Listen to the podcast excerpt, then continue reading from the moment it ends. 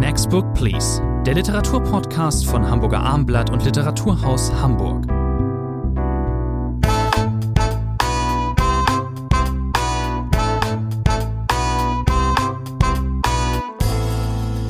Herzlich willkommen zur vierten Ausgabe von Next Book Please, dem gemeinsamen Podcast von Hamburger Abendblatt und Literaturhaus Hamburg. Bei mir, Thomas André, ist Rainer Moritz.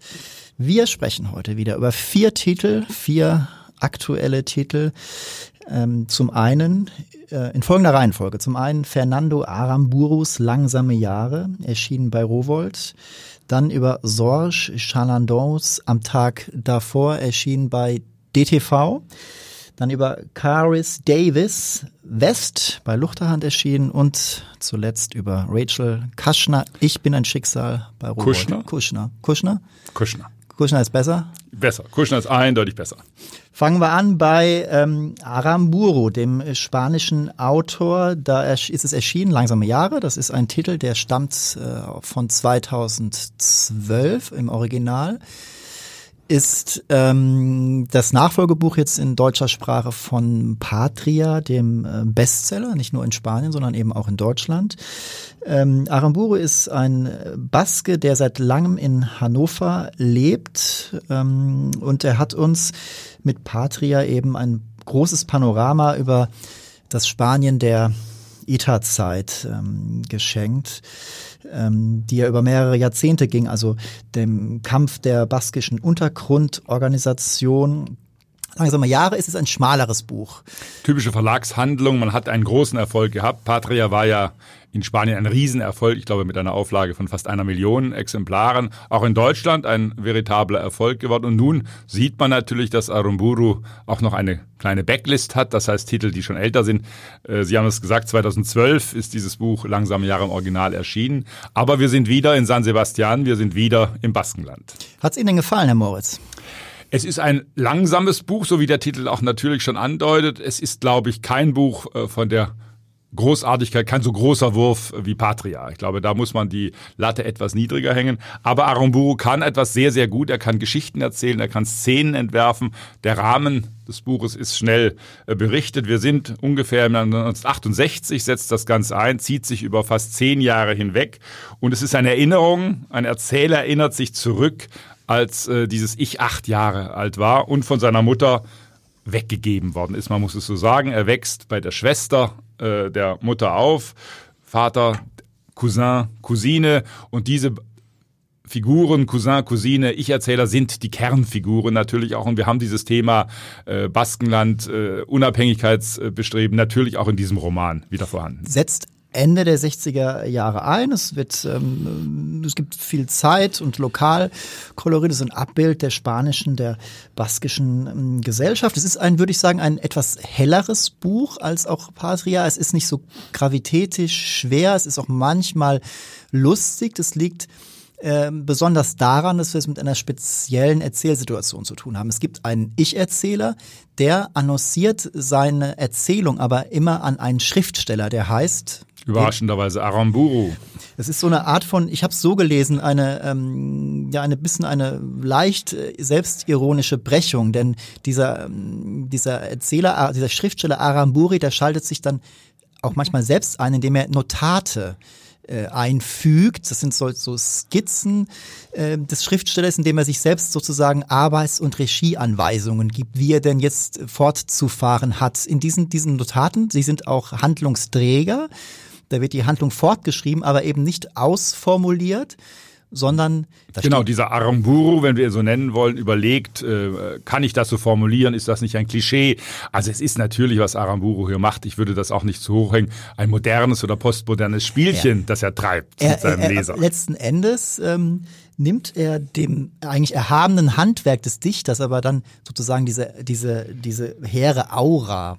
Aber liebe André, wir wollen nicht so tun, als hätten wir das in den letzten 100 Jahren äh, Weltliteratur noch nicht schon mal gelesen. Dieses Spiel mit der Autofiktion, das Spiel äh, mit dem Leser, das hat es natürlich gegeben. Das ist charmant gemacht. Das kann ja. man mögen. Ob es jetzt für den Roman so unbedingt viel äh, bringt, ist eine ganz andere Frage. Ich glaube, die große Kunst in diesem Buch, wenn man es denn loben will, äh, ist wirklich die Art und Weise, wie er diese Familiengeschichten ausbreitet. Wir haben die Geschichte, seine Cousine äh, Marie Nieves, eine sehr äh, den Männern zugewandte Person, um es mal höflich zu formulieren, äh, auch nicht besonders hübsch anzusehen, von kräftiger Statur, ist plötzlich schwanger. Eine Katastrophe für die mhm. Familie. Nun muss auf Teufel komm raus, da sie sich nicht wirklich erinnern kann, so ganz genau, wer denn der Kindsvater sein könnte und der sich auch nicht bekennen will, beginnt nun diese über viele Seiten, aber zum Teil sehr amüsante Suche nach einem Ehemann für diese Schwangere. Dieses ähm, promiske Lebensmodell dieser, dieser jungen Frau, so möchte ich es jetzt mal nennen, hat aber auch durchaus einen ja, hat eine ernste Bewandtnis mit, denn es ist ja doch schon eine Art, die Frau, diese junge Frau sucht auch eine ähm, Art von äh, Freiheit. Natürlich auf die denkbar ähm, störendste Art und Weise ähm, für diesen, diesen kleinen Stadtteil. Wir sind zwar in mhm. San Sebastian, San Sebastian, aber es ist dennoch, äh, äh, gibt es dort auch so ein bisschen die Enge des Sozialen. Und dann geht die halt hin und ja, probiert sich ähm, sexuell aus. Ihr Bruder ist auch eine Art von Freiheitssuche, aber in ganz anderen Zusammenhängen. Genau, der lässt sich von einem Pfarrer, einem Sympathisanten Pfarrer. mit den Basken, der bildet so eine Peer Group, eine Art inneren Kreis. Und da ist äh, Maries Bruder äh, hoch engagiert. Er darf natürlich nichts äh, den Eltern sagen. Auch dem Gast, dem Ich-Erzähler, seinem Cousin, äh, erzählt er nicht wirklich, aber die beiden schöpfen dann doch Vertrauen äh, zueinander. Äh, manches wird unter der Matratze äh, versteckt. Natürlich gibt es dann auch Durchsuchungen und das ist ein wichtiger Handlungsstrang, den wir nicht unterschlagen sollten in diesen langsamen Jahren. Es geht dann auch schneller zu, weil Hulen, der Cousin, muss flüchten. Er muss nach Frankreich fliehen über die Grenze.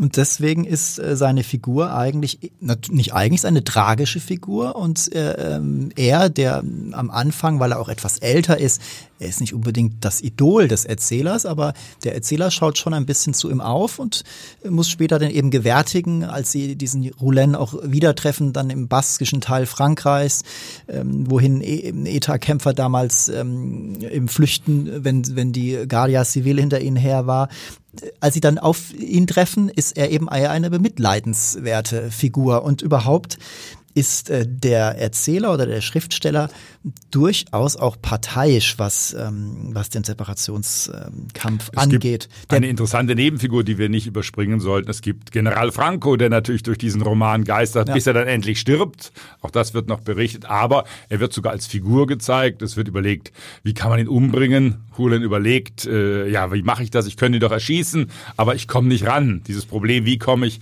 an den General ran? Also der ist natürlich eine äh, ganz große historische Figur, die hier im Hintergrund steht. Und wird auch erklärt, äh, es wird auch anhand äh, Frankos sozusagen erklärt, äh, der Titel Langsame Jahre, denn diese Franco-Zeit, das war die, das waren langsame und bleierne Jahre. So erinnert sich ähm, der Schriftsteller in der Erzählgegenwart. Ich sagte eben, es gibt eine Art von Parteiischkeit. Das äh, merkt man zum Beispiel daran, dass, dass er den Pfarrer äh, Salbadern lässt auf Eius Kera, dem baskischen Idiom. Und Salbadern, das tun wir nun alle nicht wirklich gerne. Ähm, das ist einfach nur ein Schwätzer, und ähm, ja, ähm, ich muss sagen, dass ich das Buch gerne gelesen habe. Es ist genau wie Sie sagten, äh, steht es natürlich sozusagen im Schatten des großen Panoramas Patria. Trotzdem halte ich äh, Fernando Aramburu für einen großen europäischen Erzähler. Er Und Sie haben es gesagt, einer, der in Hannover lebt seit Jahrzehnten, das hat man auch nicht so viel in der hat man auch nicht so Gegenwartsliteratur. Ich gebe, und Sie dürfen zuerst, was geben Sie denn in diesem Buch? Ach, ich möchte nicht immer meine Standardnote 7 geben, wenn ich ein Buch sympathisch finde, aber hier ist die 7 doch angemessen. Das äh, dachte ich mir fast und ich ähm, ziehe mit kommen wir vom äh, spanischen Erzähler zu einem französischen, zu Georges Chalandon am Tag davor. Das ist ein Titel, ist glaube ich der älteste Titel in unserer Viererliste. Ähm, der ist, stammt aus dem Frühjahr. Und wenn ich recht sehe, ist er, also aus dem April, glaube ich, wenn ich recht sehe, ist er etwas ähm, untergegangen. Ähm, Sie haben den Titel vorgeschlagen. Ich sage es mal, Sie wollen, der frankophile Rainer Moritz möchte am Tag davor vielleicht literarische Gerechtigkeit widerfahren lassen. Soll ja, ich ärgere mich ein wenig, Herr André. Ich ärgere mich ein wenig äh, über die Rezeption. Wir hatten das ja in einem früheren Podcast auch schon mal über die Rezeption französischer Gegenwartsliteratur hier in Deutschland. Wir haben die großen Namen, die rauf und runter äh, rezensiert werden, ob das Uelbeck, äh, Leila Slimani, ist Edouard Louis, äh, Didier Eribon, äh, Annie Ernaux, äh, Virginie Despentes. Also wir haben da eine ganze Reihe, die hoch geschätzt werden in Deutschland. Also es gibt eine Art Renaissance der französischen Gegenwartsliteratur, das ist ganz eindeutig in Deutschland, aber mit einer merkwürdigen Verschiebung der Optik. Es gibt eben Autoren, die in Deutschland besonders hoch gehandelt werden. Auch Uelbeck zählt ein bisschen dazu. Mhm. Eribon ist vielleicht das markanteste Beispiel, wenn Sie mit Franzosen sprechen äh, und sagen, wie großartig dieser Eribon doch ist, dann wundern die sich sehr, weil der in Frankreich nicht. keine große Nummer ist. Also und deswegen äh, äh Gerechtigkeit für Georges Chalandon, ein äh, Romancier, der immerhin Journalist auch, er war als Reporter für La Libération äh, viel unterwegs, der doch jetzt mit diesem Buch am Tag äh, zuvor seinen achten Roman äh, vorgelegt hat. Die TV hat, glaube ich, drei oder vier schon publiziert und es ist, wie ich finde, ein hochbeachtlicher Roman. Ein sehr, sehr interessanter Roman, da stimme ich Ihnen zu.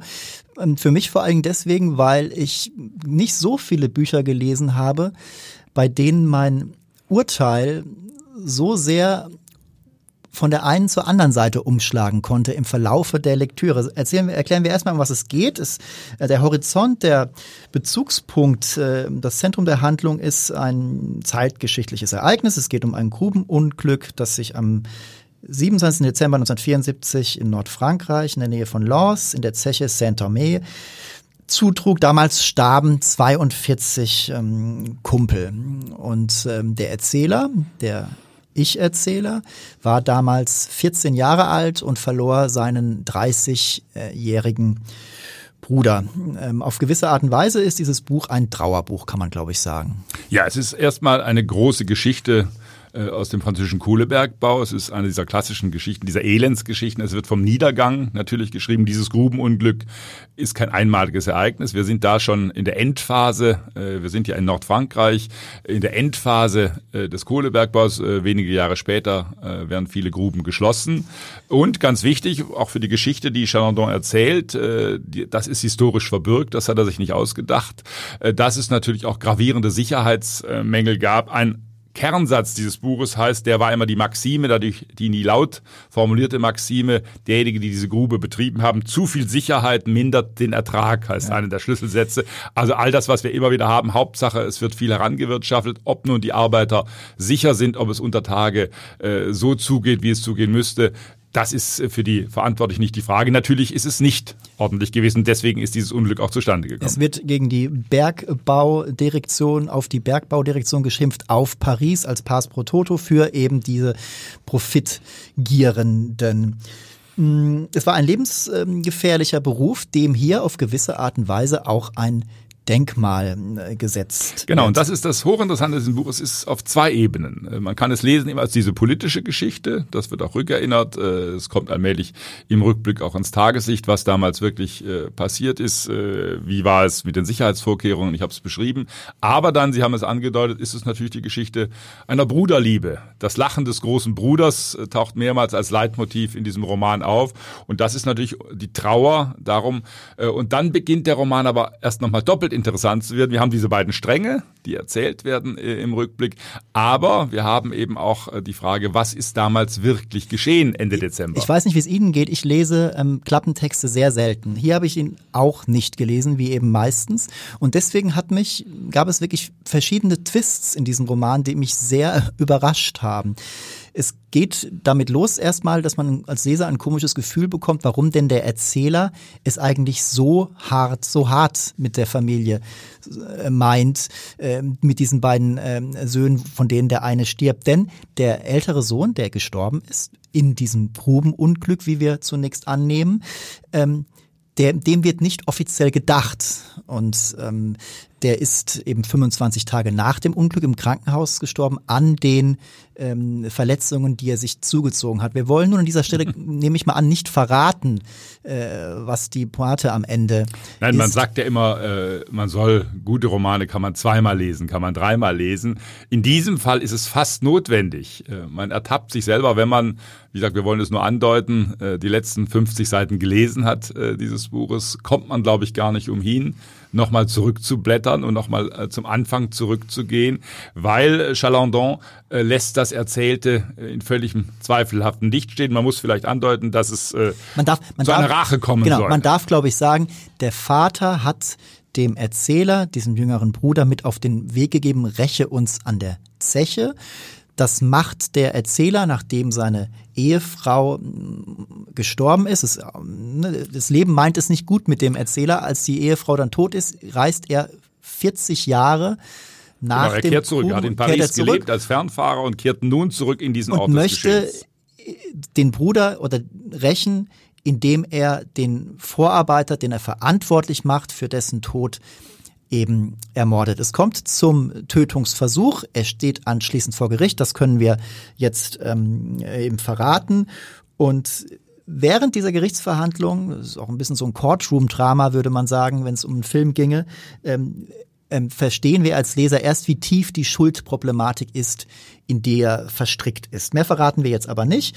Ich habe ähm, das, ähm, diesen Text, äh, die Prosa Chalandons, ähm, mit ähm, Erstaunen, auch teilweise mit Genuss gelesen. Es ist eine bisweilen poetische Sprache, aber und da komme ich darauf zurück, was ich vorhin sagte, dass mein Urteil oft schwankte. Es ist teilweise auch sehr pathetisch und auch ein bisschen schwülstig. Das muss man mögen. Andererseits ist die Dramaturgie, ist diese Collage der verschiedenen Zeitebenen sehr elegant, sehr gelungen, verrät auch, behaupte ich jetzt mal, ein bisschen den, ähm, den Reportagenschreiber, den ähm, Journalisten. Ähm man muss das erstmal so hinbekommen, einen Roman so geschickt zu konstruieren, dass der Leser am Schluss äh, ja nicht verzweifelt ist, aber doch in große Unsicherheit gestoßen ist. Habe ich nur mir eine Geschichte anhören lassen von diesem Michel, die vielleicht gar nicht gestimmt hat, in der alles äh, auf einer Legende, das Wort fällt am Ende des Buches, äh, beruht hat. Ist das so oder ist das nicht so? Das heißt, man ist gezwungen, auch den Brief des Vaters, äh, war der Brief wirklich so formuliert, dass es um Rache gehen soll, oder war das vielleicht auch eine Legende? All diese Fragen blättern sich auf in den letzten 50 Seiten. Und wie Chalandon eben das vermischt zusammen mit den beiden großen Strängen, die wir vorhin erwähnt haben, dieses Grubenunglück, diese soziale äh, Frage, diese große Liebe zum Bruder, der verloren gegangen ist. Und das dann noch erzähltechnisch so äh, auf einen Nenner zu bringen, das ist eine beachtliche Leistung. Er nimmt, äh, er nimmt diesen, ich sprach eben ein bisschen von Pathos und auch von, von einer Hommage, von einer von Bitterkeit gedrängter Hommage an einen Beruf. Diese, diese Leute, die da in den Berg einfahren, das sind ja, sind ja gewissermaßen Helden ähm, oder auch Märtyrer, äh, die eben geopfert werden für den. Der Bruder, vielleicht sollte man das noch erwähnen, der Bruder Joseph hat sich damals entschlossen, gegen den Willen seines Vaters. Eines Bauern. er sagt, nein, ich will diese Ehre hochhalten der Familie, ich werde wieder Grubenarbeiter, obwohl er andere Möglichkeiten gehabt hätte. Dass das dann vielleicht sein Unglück sein wird, gehört auch zu diesem Buch. Es fällt an einer Stelle eben das Wort äh, Arbeitermärchen und das hätte es fast sein können. Das nimmt, das nimmt der Autor aber eben dann komplett zurück in einer, äh, wir haben es jetzt mehrere Male erwähnt, sehr erstaunlichen Wolte. Ich gebe äh, diesem Werk äh, starke sieben Punkte. Ich gehe auf eine neun. Das hatte ich schon lange nicht mehr. Oh. Neun Punkte, das ist nicht schlecht. Ähm, der dritte Titel heute ist Caris Davis West, eine gebürtige Waliserin, deswegen spricht man den Vornamen im Caris aus, wie sie mir eben noch ich zuriefen. Ich helfe, wo ich kann, lieber André. Ich helfe, wo ich kann. Vielen Dank, vielen Dank.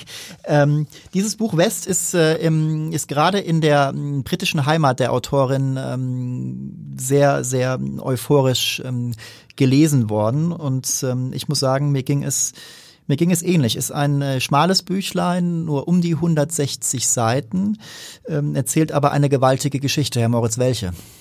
Ja, es ist ein, man könnte auf von Anfang an formulieren, ein historischer Roman. Zumindest setzt es ein wie ein historischer Roman. Vielleicht noch ergänzend muss man sagen, dass Caris Davis sich einen großen Namen bereits als Kurzgeschichtenautorin gemacht hat. Die werden bei Luchtan sicher als nächstes kommen, aber wie immer in Deutschland, man hat gern zuerst den Roman und dann macht man die Kurzgeschichten äh, hinterher. Das hat es ja immer wieder gegeben. 1815 ist das Kernjahr, damit setzt äh, dieses Buch West ein. Wir sind in Pennsylvania. Cyrus Bellman heißt ein Mann um die 30, Mitte 30, ein Witwer, eine Tochter, äh, zehn Jahre alt. Und dieser Cyrus Bellman lebt da äh, vor sich hin. Plötzlich schlägt er eine Zeitung auf, liest eine Notiz, da sei in Kentucky irgendwas gefunden worden, riesige Knochen von Urtieren, was weiß ich, von einem Mammut, von einem Ungeheuer, man weiß es nicht. Und von diesem äh, Moment an ist Cyrus Bellman angefixt und sagt, ich muss dorthin. Aus er tut etwas völlig Verrücktes. Er verlässt seine zehnjährige Tochter, die lässt er äh, bei seiner Schwester Julie zurück. Da ist sein Nachbar Elmer, der im letzten Teil des Buches dann auch noch eine wichtige Rolle mhm. spielt. Dort lässt er seine Tochter zurück. Die Schwester ist empört. Bist du wahnsinnig? Wie kannst du das äh, tun? Ein Knochen, wenn man so will, hinterherjagen. Nicht nur die Schwester, sondern eben auch der ganze Ort. Wir befinden uns in Pennsylvania das ähm, dichter besiedelt ist damals, nehme ich einfach mal an, jetzt als andere äh, Teile ähm, Nordamerikas. Ähm, und dieser Ort, die schlagen alle Hände über den Kopf zusammen. Es ähm, wird ihm auch äh, sinngemäß, in anderen Worten, eine Art Midlife-Crisis ähm, angedichtet. Das muss es offensichtlich auch 1815 schon gegeben das haben. Erstaunlicherweise. Ähm, es wird, äh, er, er, zieht dann los, er ist äh, eigentlich Maultierzüchter, ähm, ähm, nimmt aber lieber ein, äh, ein Pferd, zieht los und erzählt auch den Menschen, die er am Wegesrand trifft, erzählt er auch, äh, worum es ihm geht. Äh, ein, ein Händler ähm, ähm, verkauft ihm sozusagen einen äh, einen Sidekick, einen Begleiter, einen ähm, Indianer, einen äh, sehr jungen Indianer, der ihm dann fortan äh, zu Hilfe ist. Herr Andre, wir dürfen auf gar keinen Fall den Namen dieses Indianers äh, unterschlagen. Vom Volk der Shawnee. Er hört auf den schönen Namen Alte Frau aus der Fremde. Und das ist ein sehr, sehr guter Name. Das ist wirklich ein sehr guter Name. Ähm, aber das ähm, Schicksal meinte es damals nicht sehr gut mit den Ureinwohnern. Die waren nämlich ähm, genauso wie unser, ähm, unser Held.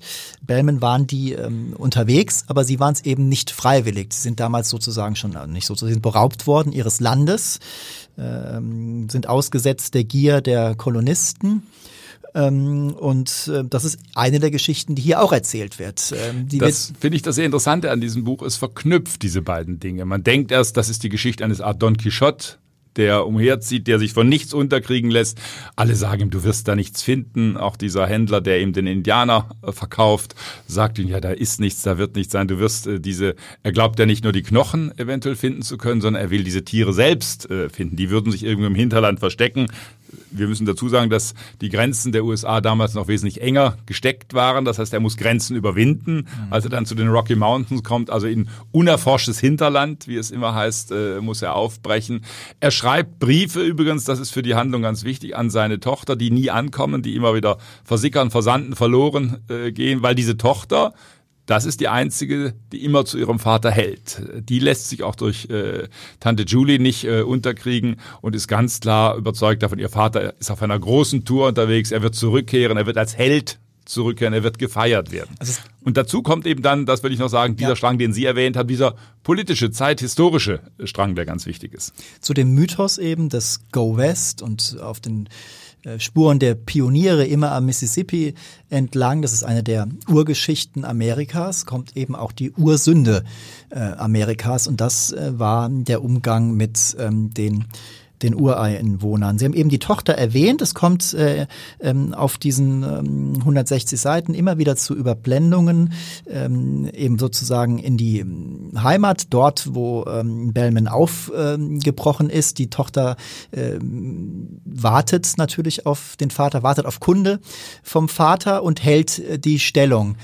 Und ähm, da läuft aber eben nicht alles so, wie sich Bellman das ähm, erwünscht hat. Da, ähm, die Tochter ist dann irgendwann den Nachstellungen dieses ähm, benachbarten Farmers. Genau, Elmer, ein anfangs harmlos scheinender Sehr Nachbar, harmlos. der sich kümmern soll. Und plötzlich denkt sich dieser Elmer, ach wunderbar, diese Farm, er wird ja wahrscheinlich gar nicht zurückhören. Die Schwester äh, seine Schwester Julie auch attraktiv, aber vielleicht ist die das kleine Mädchen noch attraktiver. Er schwankt zwischen den beiden und es kommt äh, zu klassischen Vergewaltigungsszenen letztlich. Ich glaube, wir sollten es zumindest andeuten. Äh, bei diesen Szenen spielt dann unser Indianer, unser Junge noch eine wichtige Rolle am Ende des Genauso Buches. darf man das sagen. Es ist ein, ein Ende mit äh, enormem Knalleffekt. Äh, Tochter und Gehilfe, Indianer treffen aufeinander. Warum? Das wollen wir hier nicht ähm, verraten es ist so, dass ähm, Sie haben es eben ähm, erwähnt, dass dieser Elmar zum Beispiel am Anfang viel harmloser scheint und so ist es auch mit diesem Buch. Es ist in einem ruhigen, poetischen, manchmal fast biblischen Ton auch gelassen erzählt, aber fast zur Mitte hin kommt es zu einem Bruch, wo ähm, es wir vom Hellen ins Dunkle geraten und wo sich das Schicksal Bellmans ähm, wendet. Das ist doch der Punkt, in dem er dann auch, äh, er ist ja den, den Naturgewalten ausgesetzt. Das wird ähm, das ist ein, hohes Elend. eindrucksvoll äh, beschrieben. Ohne den Indianer wäre er längst gestorben er, schon auf seiner Er erfriert Reise. fast, er verhungert fast, er verdurstet fast. All das wird in einer ähm, poetischen Sprache erzählt, die niemals auftrumpft. Das ist eine Qualität dieses Textes. Ähm, die Kurzgeschichtenerzählerin verrät sich eben auch. Ähm, ähm, Frau Davis weiß, wie man ähm, wie man sehr pointiert äh, erzählt und mit wenig Worten viel abbildet. Ähm, es hat einen interessanten Tonfall, das hat mich begeistert. Ich würde auch sagen, wie Sie, da ist die Autorin der kurzen Form erkennbar. Sie haben es gesagt, dieser Roman ist auch nicht sehr umfangreich. Äh, das heißt, das ist ein verknapptes, äh, realistisch anmutendes Erzählen, aber es bekommt natürlich einerseits diesen zeithistorischen Background, den wir gerade schon beschrieben haben, und es hat dann immer wieder, äh, Sie haben es auch angesprochen, den Tonfall einer fast mythischen Geschichte, einer Urgeschichte. Der, Auszug nach Westen über Bellman heißt es einmal, er gibt sich mit der bekannten Welt, also mit dem mhm. Realismus, nicht zufrieden. Ein Schlüsselsatz des Buches, wie ich finde. Er will etwas äh, äh, ganz Ungeheuerliches erfahren und dafür sind eben diese Knochen dieser merkwürdigen Tiere das Symbol. Er will etwas ergründen, was über seinen Alltag als Maultierzüchter hinausgeht. Das ist auch die Urgeschichte sozusagen des menschlichen Strebens selbst. Ähm, es geht um den Pioniergeist ähm, des Herzens, könnte man vielleicht sagen. Das haben Sie aber schön formuliert. Ich wollte, äh, ich wollte mich auch mal als. Ähm, Sie haben auch eine poetische Ader, ich, ich merke versuch, das, Herr ma Manchmal.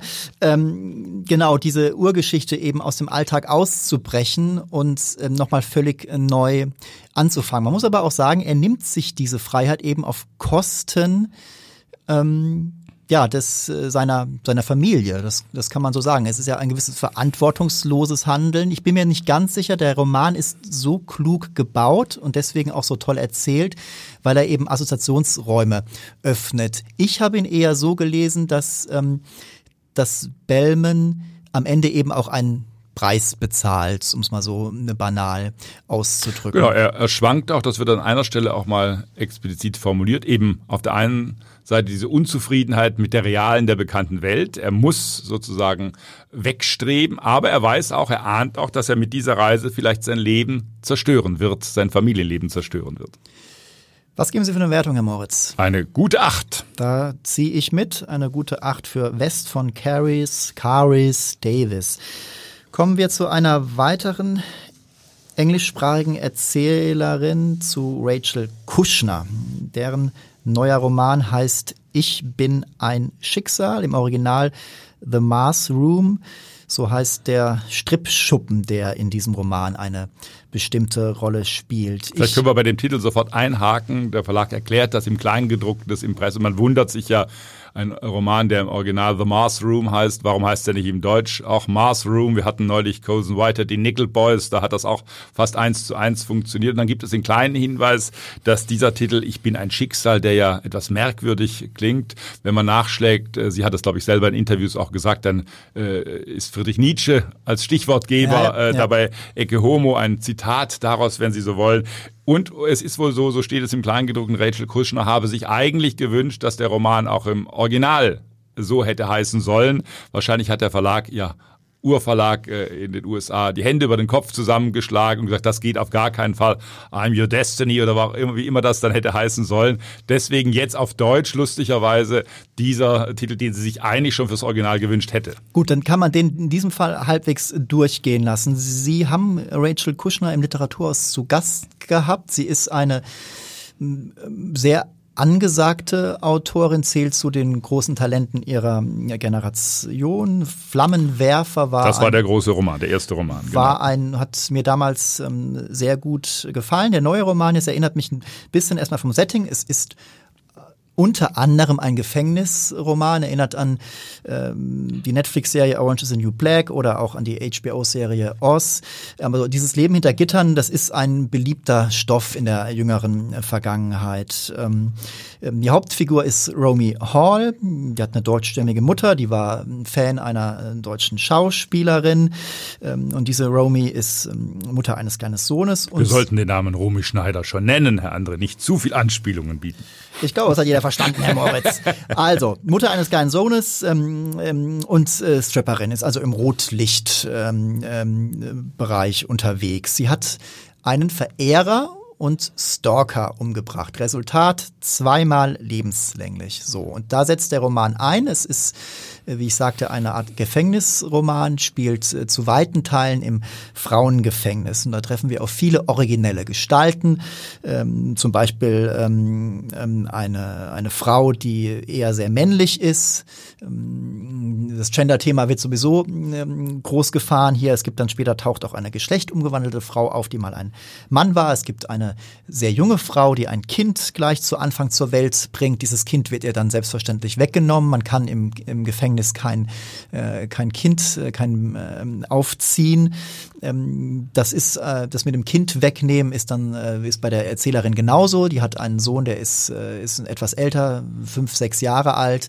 Ähm, der kommt zuerst zu ihrer Mutter, als sie ins Gefängnis muss und äh, als die Mutter stirbt, wandert er dann sozusagen ins System, bekommt ähm, Pflegeeltern und ist dann völlig, ist dann völlig außen. Die, die, die Erzähler, äh, die Hauptfigur hat keinen, keinerlei Kontakt mehr zu ihm. Sie versucht Kontakt aufzunehmen. Es gibt eine wichtige Figur, die aus dem Rahmen fällt. Sie haben gesagt, das sind die Insassinnen dieses äh, Gefängnisses. Wir sind in Kalifornien.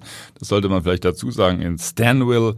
Und dann gibt es eben einen Sozialarbeiter, äh, der sich bemüht, der sozusagen versucht, unter den Insassinnen, die ja teilweise aus diesem Gefängnis nie mehr herauskommen werden. Unsere Heldin, Sie haben gesagt, zweimal lebenslänglich plus sechs Jahre. Plus, die habe ich unterschlagen, das stimmt. das ist ganz wichtig, weil dann überhaupt gar keine Chance besteht, dass mhm. irgendwann mal äh, vielleicht an eine vorzeitige Entlassung äh, zu denken ist. Und dieser Sozialarbeiter kümmert sich, verschafft Lektüre und äh, äh fungiert auch als Bote in gewisser Weise, um eben Romy Informationen zu beschaffen über ihren Sohn äh, Jackson, nachdem ihre Mutter äh, gestorben ist. Es ist also, wir müssen das jetzt mal zuspitzen, lieber Herr André, eine Art Elendsroman, wenn man so will. Es ist ein Roman, der uns eine elende Atmosphäre in diesem furchtbaren Gefängnis äh, liefert.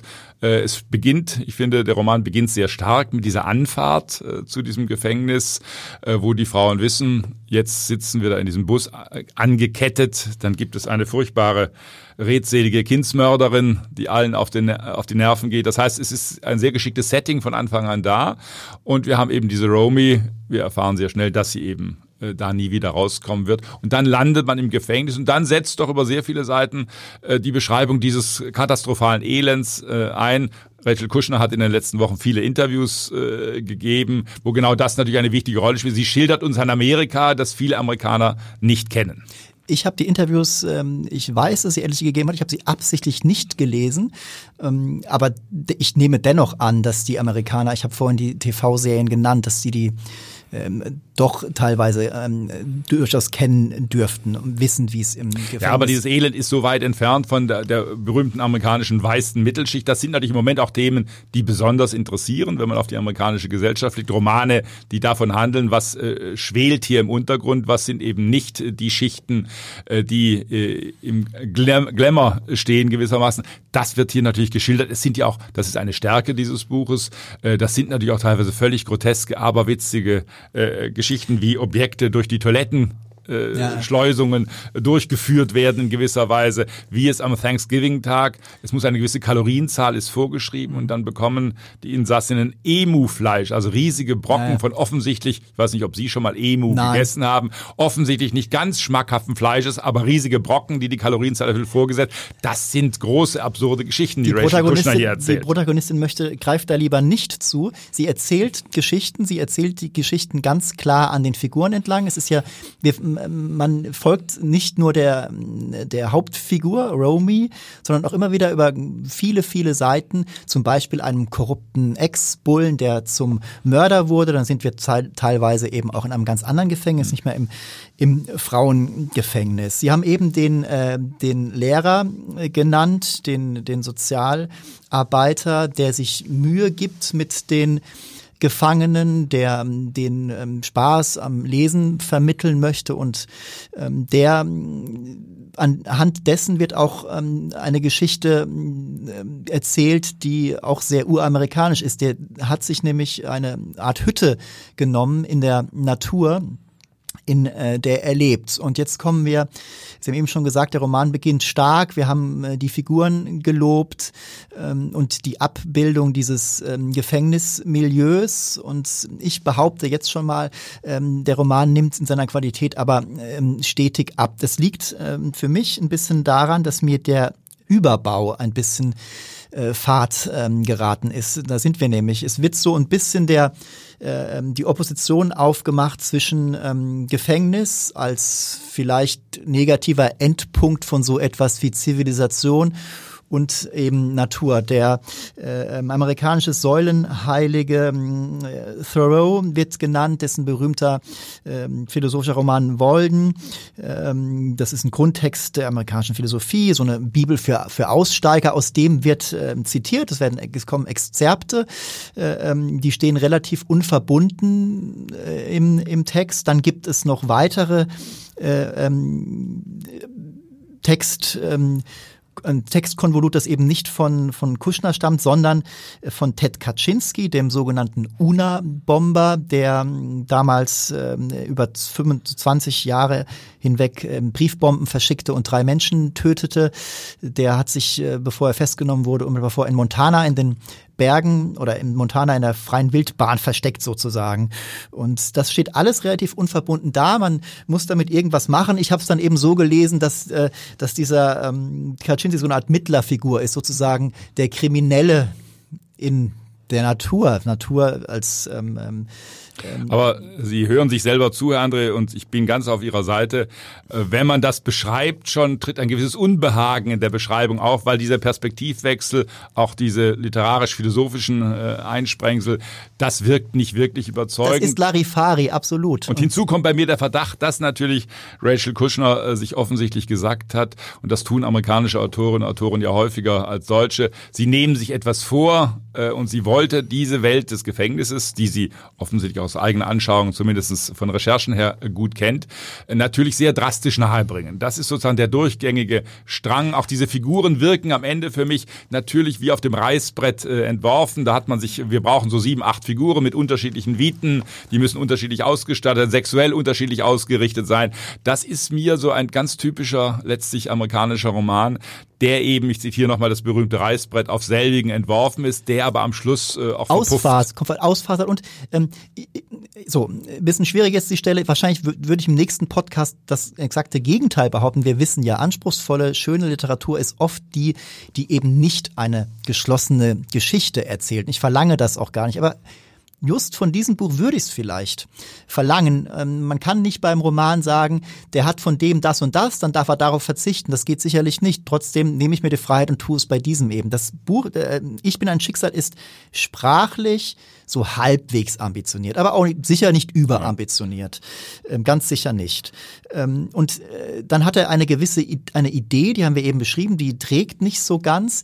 Da erwarte ich irgendwie, dass es vielleicht doch eine Geschichte gibt, die irgendwo hinführt. Das ist hier eben nicht der Fall. Auf, auf dem Einband wird Stephen King äh, zitiert. Da hatte ich dann ein bisschen die Hoffnung, der lobt, der lobt Rachel Kushner sehr, da hatte ich ein bisschen die Hoffnung, vielleicht gibt es ja einen King-artigen, ein King-artiges Ende, äh, also eine geschlossene Erzählung, die ich gar nicht bei, längst nicht bei jedem Buch verlange. Überhaupt gar nicht. Aber hier hatte ich irgendwie in gewisser Weise die Hoffnung. Das, das löst. Aber diese Hoffnung ist erloschen. Kushner überhaupt nicht ein.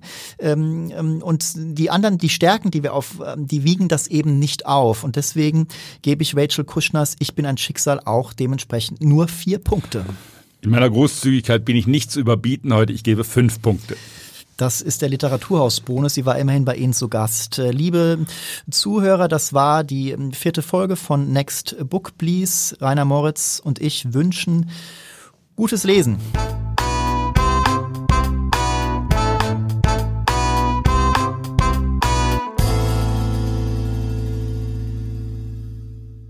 Weitere Podcasts vom Hamburger Abendblatt finden Sie auf abendblatt.de slash podcast.